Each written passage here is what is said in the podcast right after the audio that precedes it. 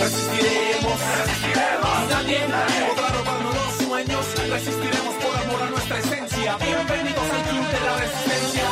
Resistiremos, resistiremos. Muy buenas noches y bienvenidos a un nuevo programa de La Resistencia TV, como todos los domingos en vivo por las pantallas de Aviala Televisión.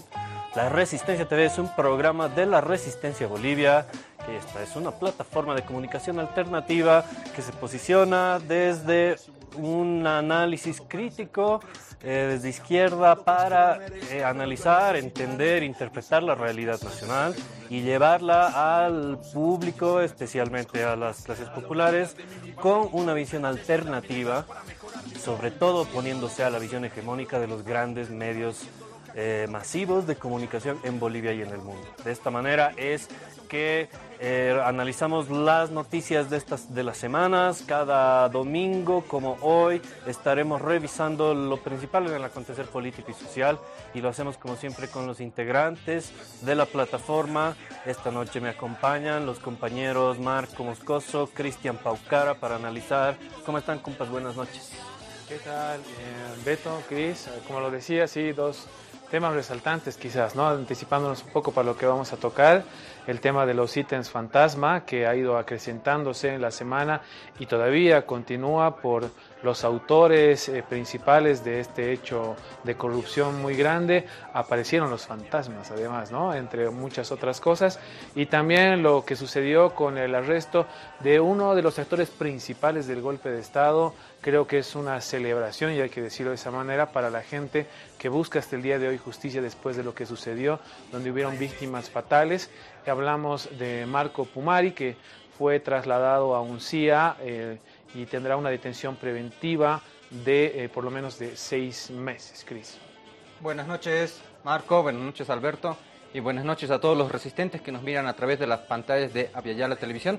Efectivamente, esta semana estuvo marcada por esas dos noticias, sin embargo, también vamos a tocar otros temitas que fueron importantes en la semana. Así es, como dice Chris, eh, entremos directamente ya en material, siempre nos quedamos con un poco de tiempo, con un poco de material faltante para revisar esta semana. Hemos tenido noticias importantes y vamos a arrancar con eh, algo que nos atañe a todos y nos interesa a todos porque el contexto mundial de una pandemia sanitaria continúa vigente y hemos tenido noticias importantes para el conjunto de la población boliviana. El presidente Luis Arce eh, dio la noticia de la vacunación a menores de 12 eh, años, eh, vale decir niños de 5 a 11 años de edad eh, que estarán habilitados para recibir la vacuna a partir de la gestión eh, de un lote de 3 millones de vacunas eh, Sinopharm. Es así, bueno, ya hay algunas vacunas, bien empezó la vacunación en sí y como bien lo recalcamos, va a haber 3 millones de de vacunas que se van a recoger en vuelos BOA desde China y con esto se estaría completando la vacunación total masiva en nuestro país que pues llega prácticamente a acercarse a 11 millones de personas vacunadas en nuestro país, cumpliendo prácticamente con todo el sistema eh, inmunológico, que esto también da garantías y posibilidades y esperanza, además, más allá de que se hablen de, otra, de otro tipos em, de variantes que existan del COVID, de que haya la tranquilidad y también en la población para poder empezar las clases el próximo año, algo muy anhelado y deseado de manera presencial. Y buscando la, inmunidad colectiva, es lo que dijo el presidente Cris, eh, se ha asegurado la vacunación de toda la población en edad vacunable, valga la redundancia, y de esta manera estaría abierto el camino para superar eh, la cuarta ola en primer lugar y eh, en general el estado de vulnerabilidad de la gran mayoría de la población ante una pandemia que en Bolivia ha repuntado algunos picos de contagios los últimos días, pero esta noticia justamente busca ir contra ello. En realidad, esta gestión, esta política de salud del gobierno de Luis Arce. Sí, en realidad el gobierno de Luis Arce tenía dos grandes tareas, ¿no? Una es la reactivación económica, que igual se está logrando, y en segunda instancia es el tema sanitario, ¿no? asegurar uno test masivos que lo ha cumplido, asegurar la llegada de vacunas ha cumplido, asegurar, terceras dosis que igual se está cumpliendo y también la vacunación en menores desde los 5 años y esto te permite incluso eh, ya pensar en clases semipresenciales y presenciales en unidades educativas en el sistema escolar. Al año que viene.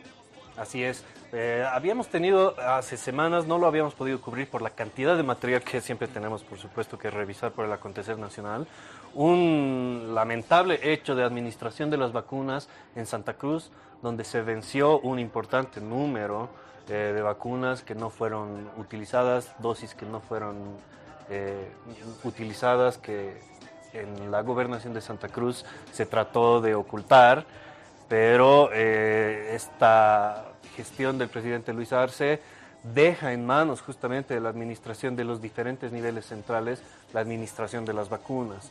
Eh, esperemos que no se vuelvan a dar estos casos de vencimiento de vacunas porque se requiere de una coordinación eh, de los distintos niveles del Estado, ¿verdad? Em, sin embargo, tenemos también eh, más noticias porque esta misma coordinación entre niveles del Estado va a tener una cumbre importante esta semana que se viene con la reunión entre el presidente Luis Arce y los gobernadores de los nueve departamentos. Eh, sobre ello se tenía mucho la especulación de lo que iba a pasar con la presencia de Luis Fernando Camacho, el gobernador de Santa Cruz, quien, de quien se suponía que no iba a asistir. Esta viene a ser la primera reunión en la que estarán presentes en un mismo evento eh, el presidente Luis Arce y el gobernador Camacho. Y eso, la primera vez que viene a La Paz desde que es gobernador Luis Fernando Camacho. Recordemos que vino cuando estaba haciendo campaña justamente, le llegó el choclazo. Eh, después ya, ya dejó de venir y nunca se animaba a salir de Santa Cruz, ¿no? Incluso la vez que salió para Tarija para exponer su federalismo, fue recibido a huevos, ¿no? Y lo hemos mostrado aquí, entonces... Eh, también va a haber expectativas si es que va a lograr realmente llegar a La Paz, ¿no? Porque ahorita ha dado su palabra, pero basta ver si va a cumplir, ¿no? Sí, y además eh, fue recibido de manera célebre con aquel choclazo que menciona Cristian en, plena campaña electoral el 2020. Para las eh, citas, ¿no? Para las citas estaba ya en la Plaza Camacho, ¿no? En el centro de la ciudad. Y eh, luego en Tarija tuvimos los eventos que hemos descrito hace un par de semanas, la recibida con los huevazos. Este es un rechazo de la población que lo considera justamente un autor del golpe de Estado y del gobierno de facto instalado posteriormente, un cabecilla, que por supuesto un, gobierno de un año, un gobierno de facto que tiene sobre sus espaldas tres masacres, eh, decenas de muertos y heridos, perseguidos políticos, pero sobre todo un desfalco al Estado, pésima administración económica. Eh, por este motivo también es que en el próximo bloque vamos a estar hablando de lo que ha sucedido con Marco Pumari, el ex eh, candidato a la vicepresidencia de Luis Fernando Camacho. Eh, por supuesto perdieron aquella, aquella contienda electoral, pero caen dentro de la misma bolsa a eh, estas, estos eventos que se dieron en el año 2019 y 2020, en particular con Marco Pumari, con la quema de tribunales y este nuevo caso de un proceso judicial contra uno de los actores políticos de aquellos eventos entre 2019 y 2020. Con eso es que vamos a volver luego de esta pausa y le entramos con todo a eh, las noticias de la semana. Volvemos después de esta pausa.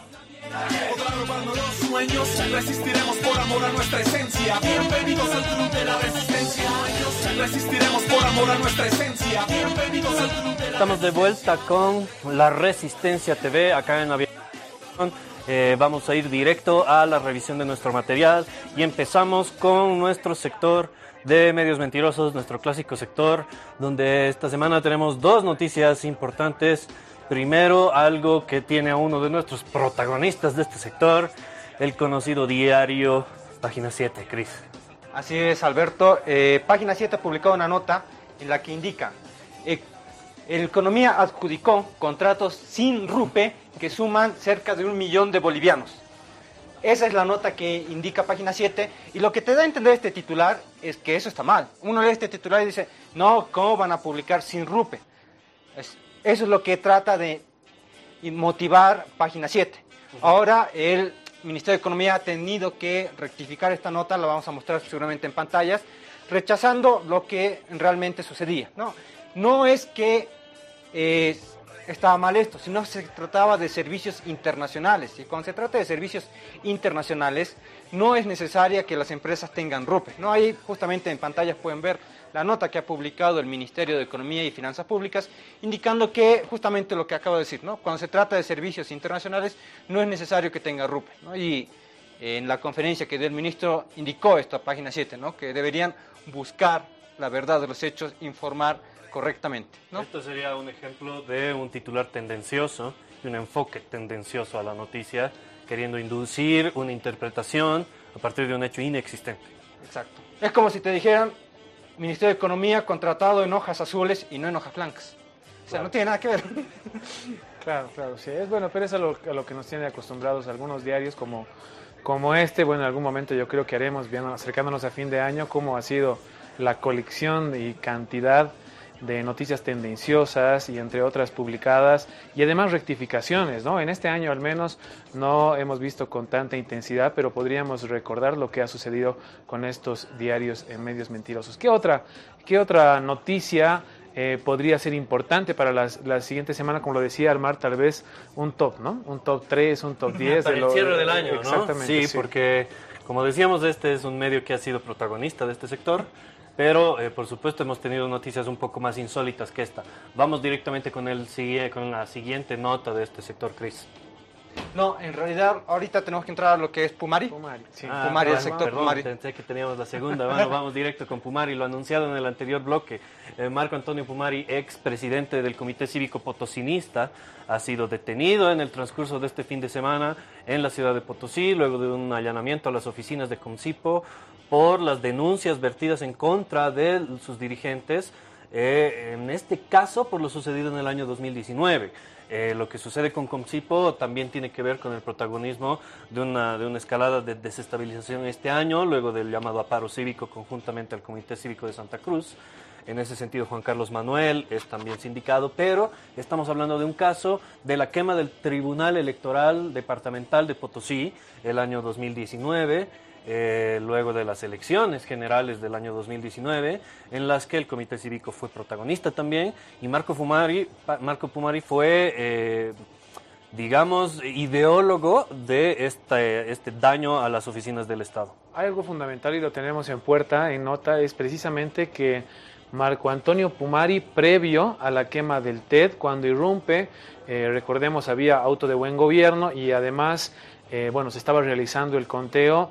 Y bueno, veamos lo que hizo precisamente Marco Antonio Pumari en ese día de octubre, cuando se estaba realizando el conteo previo en la noche a la quema del TED. Ahí tenemos, en, en pantallas tenemos el, el recuerdo de lo que sucedió. Fue una jornada más que lamentable porque no solamente se da el suceso de la quema del Tribunal Electoral, sino que eh, se destruye un inmueble, bienes del Estado, eh, material electoral del que supuestamente hablaban que eran pruebas del el supuesto fraude, pero además eh, una persona que sale escapando del, del edificio en llamas, del edificio. Dos ardiendo. personas, una cae y bueno, fue lesionada y otra que tenía lesiones, en realidad quemas de gravedad en primer y segundo grado, ¿no? Así que es. es. lo que había, eh, bueno, perjudicado a estas dos personas que podía haber sido mucho más fatal lo acontecido. Bueno, vamos a ver eh, acá un pequeño video para entender lo que está sucediendo con este caso.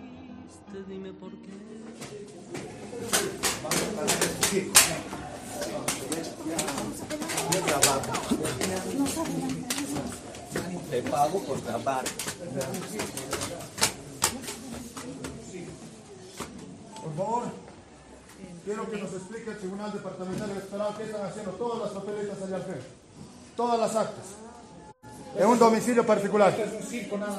¿Qué es lo que está haciendo en este momento? Todos, ¿Qué están escrutando en este momento? ¿Qué actas están escrutando? Si todos están allá, hasta del recinto donde yo he votado. No se han clasificado. Todas, ahí están. Ahí están. Todos esos cajones. Donde la señora.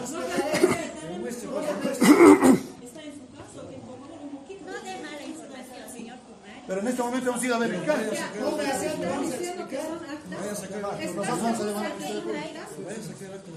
Qué atrevido, entra y sale como en su casa. Esto es nuestra casa, es una institución pública. Pero Esto es una institución pública. no puede venir a gritar. Es una institución pública. Estamos en auto de buen gobierno, señor Pumari. Hágame. Ah, no vamos a rezar. Ah, entonces no me está cometiendo un delito electoral.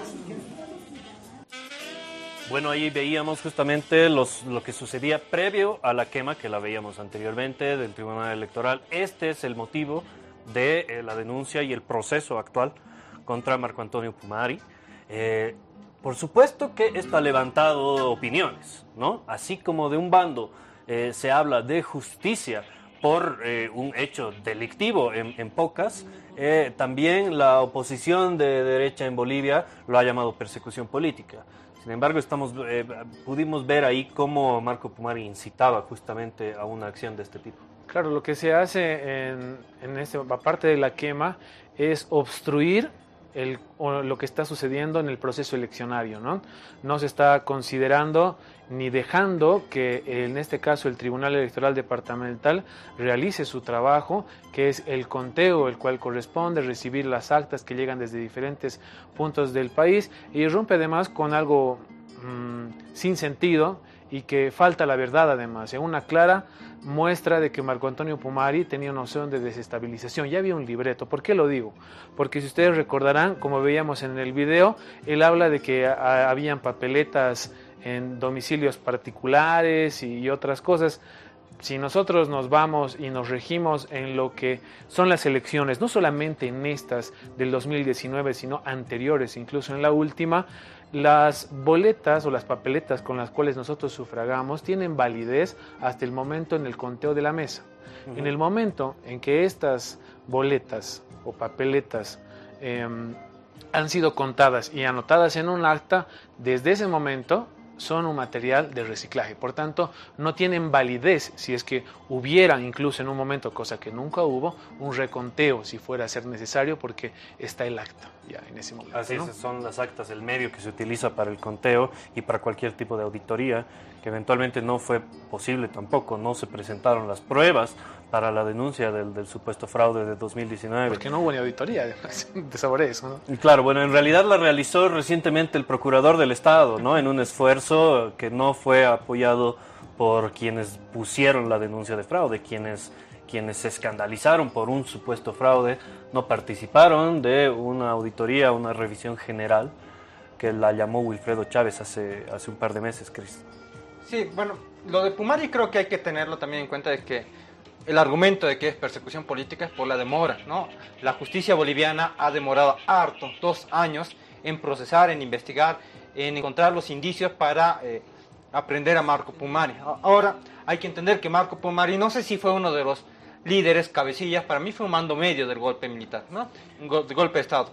Y en ese sentido no sé por qué la justicia no está aprendiendo o no está persiguiendo a los que en realidad fustigaron, ¿no? Recordemos que Marco Pumari fue alguien que, un paladín de Fernando Camacho, que lo acompañaba, que era la cara de los cívicos del país, porque solo era Fernando Camacho. Con Pumari ya eran los cívicos en plural, cívicos en plural, ya no era el cívico Fernando Camacho. Para eso le sirvió Pumari, no era para nada más, ¿no? Bueno, eso yo creo que queda interpretación porque tenemos otro tipo de, eh, bueno, tenemos otras notas que hablan de otro tipo de intervención del eh, ex cívico en el golpe, en las jornadas del golpe de 2019. Vamos a ver esta primera que habla de Pumari y su relación con la policía. Bueno, hace rato ya hemos conversado con el comandante de la policía. Él ha manifestado de que se va a replegar del tribunal departamental para evitar cualquier daño personal y en especial la confrontación con el pueblo potosino.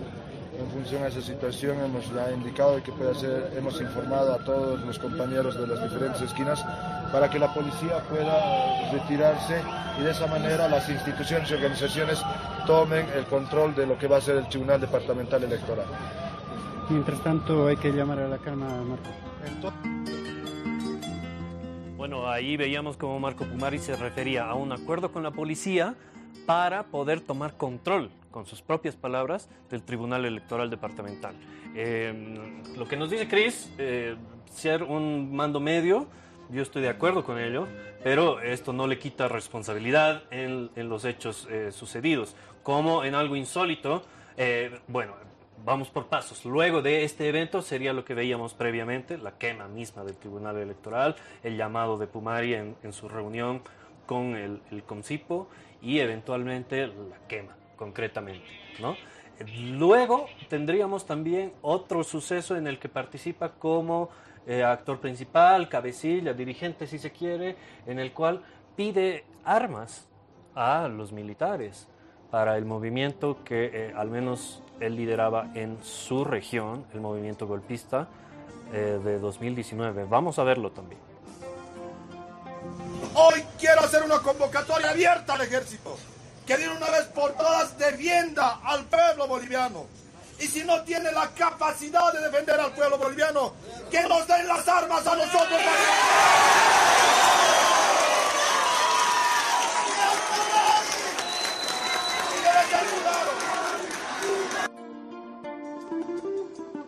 Ahí veíamos justamente el llamado a la, básicamente al alzamiento armado. En este caso, directamente pidiendo armas a las Fuerzas Armadas. Esto puede ser entendido claramente como un acto de sedición y es lo que sucedió justamente en 2019, actos sediciosos de parte del- de los comités cívicos, principalmente el potosino y el cruceño. Y hay que contextualizar porque ese video donde pide armas es justamente cuando todavía existía un presidente en Bolivia y el presidente era Evo Morales. Entonces está llamando Pumari a los militares a desobedecer al primer mandatario elegido democráticamente y que les dé armas al comité cívico potosinista. ¿no? Y en es- esta es la reunión justamente que estaban en, la, en el Hotel Casa Grande en la zona sur en Calacoto. Y esto es el 10 de eh, Noviembre. noviembre, eh, horas antes de que renuncie el expresidente Evo Morales Ayma. Mira, es complementaria esta declaración a lo que hace Pumari, bueno, en realidad Fernando Camacho cuando eh, habla del vacío de poder, ¿no? O sea, manifiesta, claro. Claro, provocado, de que no debería eh, no solamente renunciar el presidente, vicepresidente, el, presidente de la Cámara de Senadores, diputados, todos los que estén en la línea constitucional del movimiento al socialismo deberían renunciar y debería conformarse una junta eh, militar y de notables, como él lo manifestaba. Entonces, complementario aquí estos actos de sedición que se estaban realizando cuando todavía había un poder constituido, o mejor dicho, un gobierno constituido legítimamente y el cual se vulnera y se muestran en estos actos y en estas declaraciones cómo fueron efectuando el golpe de Estado en el cual ya tenían complicidad tanto o relación con la policía como con las Fuerzas Armadas. Entonces, refrescando un poco la memoria de algo que no ha sucedido hace tanto tiempo, solamente dos años atrás, eh, podemos ver el accionar de, un líder cívico que no representa formalmente a nadie en la sociedad. Los comités cívicos tienen procedimientos que no están establecidos dentro de los procesos democráticos nacionales, son entidades privadas y pues su accionar ha sido este, el que vemos. Estas son las pruebas de lo que ha tenido que ver con un llamamiento a la desobediencia civil y a la sedición. De esta forma es que Pumari ha sido partícipe protagonista de los sucesos de 2019 y ahora tenemos un avance en estos sucesos. Fue detenido en Potosí, fue llevado a la localidad de Uncía, el tribunal, perdón, el juez en lo penal primero de Yayagua ha decidido detención preventiva para Marco Antonio Pumari. Sí, el gobierno ha solicitado que la detención sea en la cárcel de San Pedro en La Paz, porque en Concipo podía haber eh, disturbios, mientras que la eh, parte defensora ha solicitado obviamente detención preventiva domiciliaria, pero el juez fue eh, imparcial, por así decirlo, eh, no le dio el gusto a ninguno de los dos y lo que hizo fue una detención preventiva en la cárcel de Uncía. Y ahí justamente las imágenes donde lo están trasladando a Antonio Pumari a la cárcel, donde es trasladado y actualmente se mantiene allí. Son seis meses eh, de manera preventiva donde estará Marco Antonio Pumari. Si nos ponemos a revisar, ahorita hablamos de algunos casos, no solamente es la quema del trevo, la obstrucción del proceso electoral del año 2019, sino también hay que considerar otros hechos, los cuales eh, toman en cuenta Marco Antonio Pumari como, eh, bueno, los podemos ir revisando y calificando. Él también, recordemos que fue el actor principal de que Bolivia pierda un contrato importante de desarrollo en cuanto a la industrialización del litio. Eh, entonces, siempre deberíamos y podríamos ver bastantes delitos que ha cometido y que han ido en contra de los intereses del país. Y bueno, eh, también, como les decía, ha habido reacción no solamente de quienes eh, piden por la justicia por estos hechos, sino también de quienes se han solidarizado con Marco Antonio Pumari. Debemos ver el otro lado de, digamos, la opinión, ¿no? Y, el- como les decía, la oposición derechista en Bolivia ha salido a decir, bueno, en clásica moda, que esto se trata de persecución política. Particularmente yo quisiera resaltar lo dicho por Carlos Mesa en su eh, cuenta oficial de Twitter, donde dice que esto, este despliegue del gobierno, este despliegue represivo, como en las peores dictaduras, amenaza la libertad, etcétera, etcétera. Quiero, estoy parafraseando, por supuesto, eh, no es literalmente lo que dijo, lo que sí dijo literalmente es como en las peores dictaduras, eso es lo que quiero resaltar. Eh, recalquemos que la denuncia no fue realizada por ningún miembro del movimiento al socialismo, ni es una gestión del gobierno nacional. Eh, la denuncia la realizó el vocal, el expresidente, primero vocal del, del Tribunal Electoral de Potosí, luego presidente, eh, designado por la gestión de Janine Áñez, no ningún funcionario de- del movimiento al socialismo ni de Evo Morales, por la quema del Tribunal Electoral. Entonces no estamos hablando de otra cosa que un proceso penal, ¿no? Por daños materiales a los bienes del Estado y por asociación delictosa es otro de los es otro de los cargos impuestos, ¿no? Ahora también hay un cliché que siempre se maneja, ¿no? Lo han arrestado sin notificarlo. O sea, pero olvidan los medios de comunicación que cuestionan esto y que siempre lo mencionan, es que se puede arrestar sin notificación, ¿no? Justamente había una entrevista en uno de los canales televisivos en los que estaba la fiscal que explicaba que en varios casos se aprende sin notificación. Incluso Igual fue el caso de Yanine Áñez, que se la ha arrestado sin notificación, y su mismo abogado ha dicho, sí, está bien, está dentro del procedimiento, se la puede arrestar sin notificación. ¿no? Ese es uno de los clichés que siempre utilizan para decir fue persecución política, pero está contemplado dentro de la norma. ¿no? Además por el peligro de fuga, ¿no? Que justamente eh, al parecer se estaba dando en el contexto del allanamiento a las oficinas del tribunal, perdón, del Comité Cívico de Potosí, en la que los eh, dirigentes actuales, vigentes, eh, abandonaron el lugar y no se terminó deteniendo a nadie. Pero se trata de una detención preventiva por riesgo a fuga también y por la presencia de, de- de pruebas y material evidente de su participación en estos hechos. Ahora, la legitimidad que le da lo que acabas de mencionar es muy importante, ¿no? Porque eh, se había mencionado, y bueno, desde la posición del gobierno de facto, que se encuentren las pruebas del fraude durante esa gestión que ellos se encontraba o habían tomado el poder de manera ilegítima, ilegal, el gobierno. Pero el trabajo que se desarrolló, y vemos, no solamente quiero complementar con lo que pasó con el vocal acá, de hacer la denuncia a Marco Antonio Pomari por hechos que han sido demostrados con, con- su participación de irrumpir, de no permitir eh, precisamente el buen desarrollo de- del conteo y el proceso electoral como tal. A eso también habría que adherir lo que sucede con Salvador Romero, también posesionado por Janine Áñez como el presidente del, del Tribunal Supremo Electoral, cuando terminado eh, proceso, él da por cerrado el tema de un posible fraude, incluso queda prácticamente descartado ante eh, ninguna evidencia y mostrada precisamente por personas afines al gobierno de facto y que habían mantenido esa postura. Así es, pero también hemos tenido eh, la, eh, la participación bueno, en redes sociales, en realidad, la opinión del gobernador de Santa Cruz, Luis Fernando Camacho, que también en unísono a Carlos Mesa ha dicho que esto se trata de persecución política. Recordemos el pasaje porque nos recordaba, eh, hablábamos de esto, Pumari eventualmente fue candidato a vicepresidente de Luis Fernando Camacho, compañeros de fórmula, a pesar de que previo a la elección hubo un quiebre entre ellos por unos audios que salieron a la luz justamente por estas fechas de las negociaciones entre ambos para su participación en las elecciones. Pumari tenía aspiraciones presidenciales, al igual que Luis Fernando Camacho. En esto hubo una pugna de poder. ¿Cuál de los comités, cuál de las regiones pesaba más dentro del movimiento desestabilizador? Y en este, en este contexto fue que surgieron unos audios filtrados por el propio Camacho a CNN, a la cadena internacional CNN, que también fue protagonista del golpe, ¿no?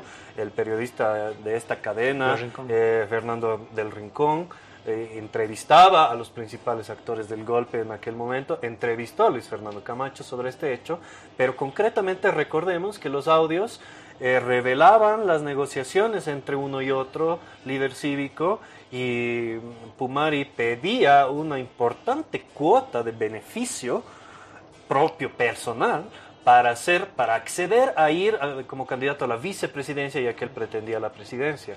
Se trataba de un importante monto de dinero y estar a cargo de dos, la administración de dos aduanas. Claro, era el monto, si mal no recuerdo, 250 mil dólares y dos aduanas justamente, ¿no? Y las aduanas eh, no era por hacer gestión ni nada por el estilo, justamente para fomentar el contrabando, ¿no?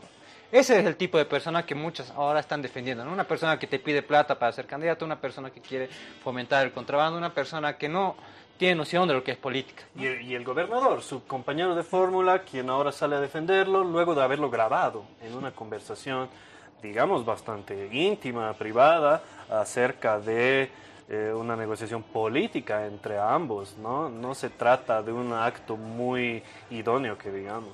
Bueno, no, no lo tienen. Yo sé, si ponemos a revisarnos, a revisar lo que pasó con Janine Áñez, lo que pasó con Lismo Doria Medina, en un momento criticando la, la, la postulación de, de la ex de facto y luego siendo compañero de fórmula, creo que no existe para nada si empezamos a hablar de ética, de moral entre estos personajes que han mostrado lo nefasto que ha sido para nuestro país y ni siquiera se pusieron de acuerdo cuando eh, querían ir al frente porque todos querían hacerlo de manera personal. Y esto también demuestra otras cosas, las cuotas de poder que se dicen, por ejemplo, con las dos aduanas eran dentro del gobierno de facto.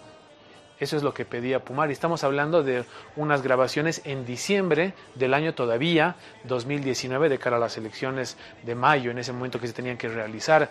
Entonces ya se estaban repartiendo, como en algún momento lo hicieron, y todo, todo lo que sucedió, y El botín, sacaron. Ya, ya se claro. en el botín previo a, que, a que se haya constituido un gobierno como ellos, ellos lo llamaban de transición, nosotros lo llamamos de facto por lo que sucedió, por las imágenes que vimos, llamamientos abiertos a la sedición, al alzamiento armado, a la desobediencia civil. Eh, bueno, esta alianza política quedó al final consumada en una candidatura que fue derrotada, quedó en el tercer lugar, pero eh, justamente quien grabó a Pumari hoy es gobernador de, Santa Cruz eh, y sale en su apoyo, pero luego de haber hablado, eh, luego de haber hecho actos no muy, eh, no muy buenos para con su compañero de, de fórmula.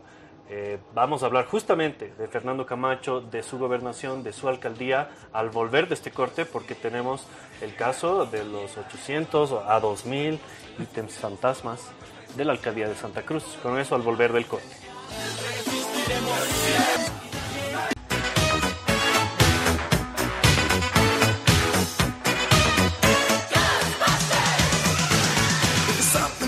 Vuelta con la Resistencia TV y aquella música nos hace referencia a lo sucedido en la ciudad de Santa Cruz, en el departamento de Santa Cruz, con el destape de un mega caso de corrupción. Estamos hablando de los ítems fantasma en la alcaldía, en el gobierno autónomo municipal de Santa Cruz, donde en la pasada gestión comandada por Percy Fernández eh, utilizó un grandísimo número de ítems para recaudar importante cantidad de recursos que luego fueron destinados justamente a su actividad política.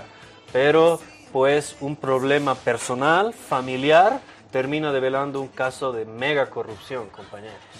Eh, sí, bueno, como lo decías, en realidad eh, es un tema, eh, bueno, en, en- en una pareja de casados en los cuales, eh, bueno, a raíz de problemas de violencia y demás, eh, bueno, la, en, esta, en este caso, la esposa del director de recursos humanos de la alcaldía de Santa Cruz descubrió por, eh, porque no encontraba relación entre los ingresos que tenía mensualmente, ganaba alrededor de 11 mil bolivianos mensuales y estaba comprando departamentos o casas de 300 mil dólares, de 600 mil y bueno, y otorgándole también dinero a ella para que eh, pueda callar sobre estos hechos ilícitos. Al final esto fue demostrando y destapó una olla de corrupción, la más grande que escuchamos en los últimos tiempos en la ciudad de Santa Cruz. ¿Y por qué eh, involucra o se hace mucho más grande? Porque se ven involucrados actores que, bueno, los conocemos todos como Rómulo Calvo, que fue quien dio el aval para que este personaje pueda estar dentro de la alcaldía trabajando y luego estar como director de recursos humanos. Y también se involucra a Fernando Camacho por ser amigo íntimo de este señor, director de recursos humanos. Hablamos de Antonio Parada, Exactamente. ¿no? quien era el director de recursos humanos de la alcaldía, quien fue denunciado por su ex esposa como el principal actor, digamos, el protagonista, digamos, quien realizó las acciones para viabilizar el- la transferencia de recursos, de ítems de la alcaldía de Santa Cruz a básicamente manos privadas y habrá que decirlo, el Comité Cívico de Santa Cruz. Esto está ya en investigación y apenas la denuncia fue realizada, Fiscalía se lanzó al- a la investigación del caso, Cristian. Así es, se ha denunciado en un comienzo 800 ítems fantasmas. Eh, ahora se habla de 2000. Man. ¿Qué es un ítem fantasma? Eh, En realidad son paros blancos, ¿no? Para la gente que no, no lo sabe. Si yo digo, préstame tu fotocopia de carnet, tu firma, vamos a hacer de, que estás trabajando, te voy a pagar de 300 a 500 bolivianos por mes y el resto del sueldo me lo quedo yo. Obviamente te voy a pagar un seguro de salud, te voy a pagar FPS, etcétera, ¿no? Eso han hecho con 800 personas. Y se calcula que solo con cuatro personas, por cuatro años, hay un daño económico de un millón de bolivianos. Estamos hablando de un delito penal, daño económico al Estado. Daño económico al Estado. Imagínense, multipliquen eso ahora por 800, por 2000. Se habla también de contratos irregulares. Entonces, eh, estamos hablando de un mega caso de corrupción al que las, eh, los medios de comunicación no, están, no han dado mucha cobertura. ¿no? E incluso cuando se destapaba este caso, Página 7 publicaba la nota que veíamos anteriormente. El Estado ha contratado sin rupe con la intención de dirigir de que sí hay corrupción en, la- en Santa Cruz, pero también hay corrupción en el Estado y como vimos esa nota era completamente falsa. ¿no? La intención de página 7 era desviar el tema, desviar la atención. ¿no? Y por otro lado, los actores políticos de vincular al movimiento al socialismo. De decir Exacto. que, En la última carta que te vieron. que, que el movimiento al socialismo era aliado del partido político de Percy Fernández o de la administración cruceña, cuando, bueno, sabemos pues la amistad que tenían personal, inclusive Angélica Sosa, Percy Fernández con Fernando Camacho. Y las declaraciones que hizo además Percy Fernández previo a los días del golpe, dando su respaldo a Fernando Camacho. Y más se- cuando se vincula este caso eh, a que la denunciante, en este caso la esposa Valeria Rodríguez, menciona que parte de ese dinero, y ella lo puede comprobar, de que ha sido utilizado para los 21 días de paro en la ciudad de Santa Cruz. Por tanto, es mucho más grande si se empieza a escudriñar cómo este caso de mega corrupción tenía también objetivos. ¿no? y en los cuales también habría impulsado o financiado hechos como eh, los que tocamos eh, de manera fundamental al hablar de un golpe de Estado el año 2019. Así es. Estamos hablando de la ex esposa del eh, ex también director de recursos humanos, funcionarios propios de la, la administración municipal que eran opositores políticamente al movimiento al socialismo, ¿no? Eh, no es precisamente gente vinculada al movimiento al socialismo, sino al, al movimiento también cívico, ¿no? Varios de estos líderes provienen del Comité Pro Santa Cruz y bueno, ahora las denuncias entre uno y otro están generando desavenencias también. Sin embargo, la, respuesta común es esta, vincular al movimiento al socialismo. Pero estamos hablando de un daño económico al Estado que ha tenido implicaciones políticas también, como dice Marco, porque eh, recursos públicos habrían sido utilizados en un movimiento político, que es justamente lo que estamos hablando. Los 21 días de paro que fueron el inicio y, digamos, la parte central del golpe de Estado del 2019.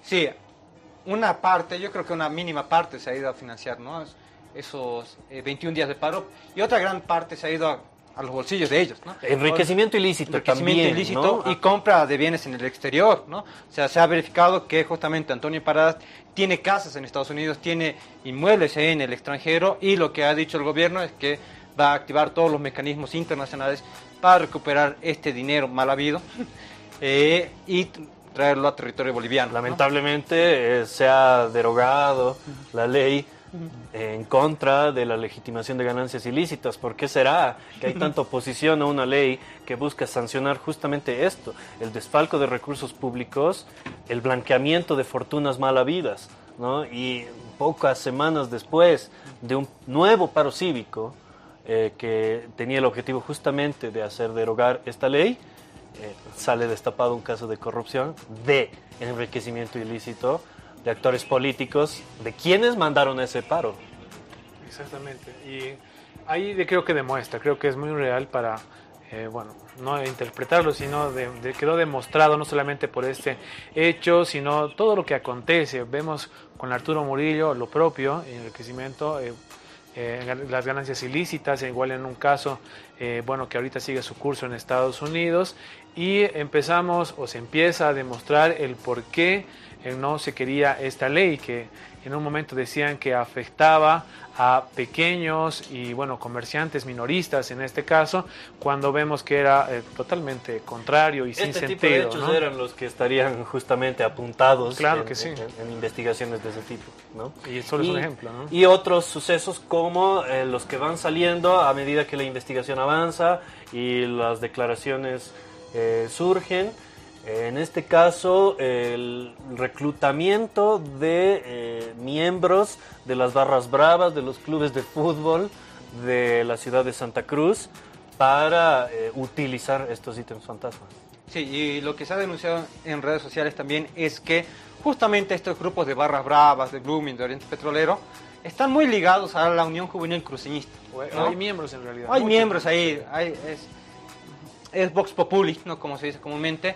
Es bien sabido por todos de que varios miembros de la Unión Juvenil Cruceñista pertenecen a estas barras bravas y la Unión Juvenil Cruceñista fue un actor también protagonista en estos 21 días de paro en el golpe cívico ¿no? y en otros movimientos desestabilizadores que vienen desde Santa Cruz. ¿no? Son organizaciones, ¿no? Eh, primero, afines, estas a las que nos referimos, las vinculadas a los clubes, que son las barras bravas, por supuesto el comité cívico, eh, pero son organizaciones, eh, claro asociaciones en este caso delictuosas, pero estamos hablando de también un funcionario que reclutaba, el señor Herbas. Ahora, pero nos ponemos a pensar, hablando de esta relación, esos movimientos violentos que se desataban no solamente después de las elecciones, hablando de un probable fraude, sino previas, antes. Ustedes recuerdan que en algunas casas de campaña que estaban cercanas al Cristo fueron cantidades eh, justamente de personas o jóvenes eh, que que son relacionados o miembros de la Unión Juvenil Cruceñista y que provocaban violencia.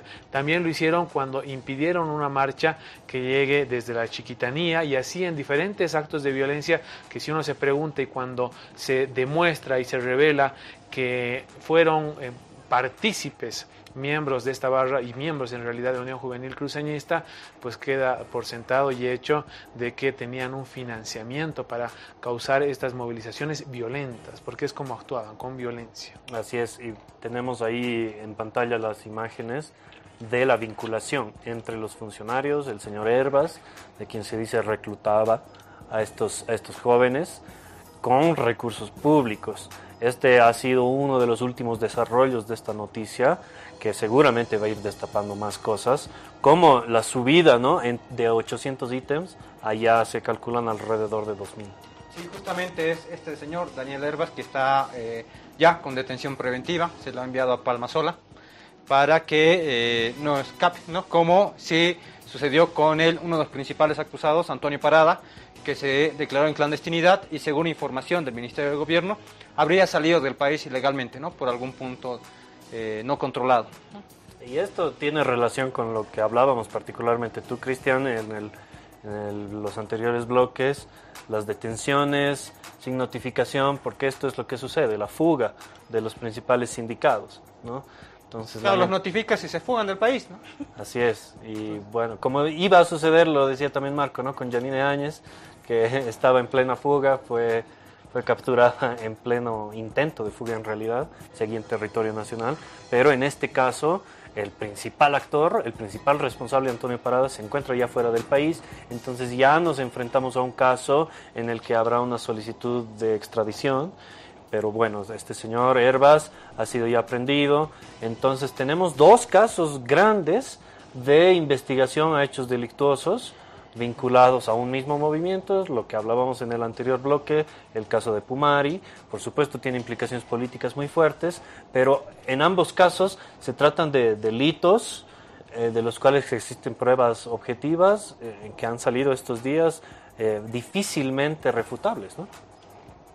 Sí, es prácticamente esos casos que hemos tenido y a veces en realidad cuando vemos las justificaciones de estos personajes, porque eh, recordemos que Parada Vaca fue entrevistado en, en la semana y eh, bueno, él se declaró en la clandestinidad cuando en realidad ya estaba fuera del país y bueno, la justificación de este señor para eh, demostrar la gran cantidad de compras que realizaba del, del dinero que tenía, porque incluso, bueno, en su momento decía que tenía 11 mil bolivianos es lo que ganaba y 10 mil es lo que le daba en pensiones a, su, a su ex esposa y bueno, no sabemos si con lo demás cómo haría para comprar casas con mil bolivianos mensualmente.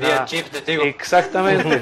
y esa ha sido la justificación, que era uno de los mejores vendedores, si no el mejor, de, esta, de una empresa de telefonía y eh, por tanto a, a, raíz de vender chips había conseguido una gran fortuna que es con la que hoy trata de justificar. Capital, acumulación de capital a partir de venta de chips y capital significativo sí. para compra de venta, perdón, de propiedades en el exterior.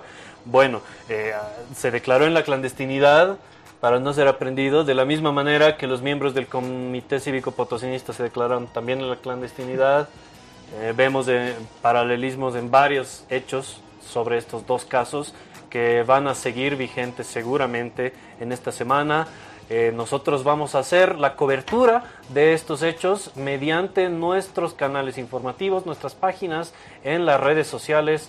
En todas ellas estamos presentes como la Resistencia Bolivia. Los invitamos a seguirnos. Estamos en Facebook, en Twitter, en Instagram, en Telegram, en YouTube, en Spotify, donde encuentran estos nuestros programas de la Resistencia TV en formato Spotify, así que nos pueden escuchar eh, en el momento de su elección. Eh, buscar nuestros programas pasados allí, como también la de nuestros emprendimientos previos eh, en otros medios y fundamentalmente nuestra página web, laresistencia.info, eh, desde donde estaremos informando. También tenemos un, una aplicación para Android, nuestra app para eh, este, este sistema operativo, la Resistencia Bolivia. Búsquenos en todas partes de esa forma para continuar informados desde una eh, interpretación crítica, alternativa del acontecer político, social, económico en Bolivia. Con esto hemos llegado al fin de un nuevo programa de la Resistencia TV, pero vamos a estar de vuelta el próximo domingo en vivo por Aviala como siempre. Quiero agradecerles por haberme acompañado hoy, compañeros. Sí, Chris, so, sí solamente un anuncio. El siguiente domingo estaremos haciendo ya un recuento, ya está, está terminando el año de lo que ha sido el acontecer político y bueno, recordar muchas cosas y que tienen también con los sectores que hemos formulado, pero también eh, con lo más resaltante durante esta gestión, lo positivo, lo negativo y bueno, lo estaremos desarrollando desde las 20 horas por Aviala TV. Un gusto estar con ustedes una noche más, Alberto, Marco y a todos los que nos miran por las pantallas de Aviala Televisión y por las redes sociales también. No, hasta la siguiente semana nos vemos. Hasta el próximo domingo con la Resistencia TV. Buenas noches. Resistiremos, resistiremos. Nadie podrá robarnos los sueños. Resistiremos por amor a nuestra esencia. Bienvenidos al club de la resistencia.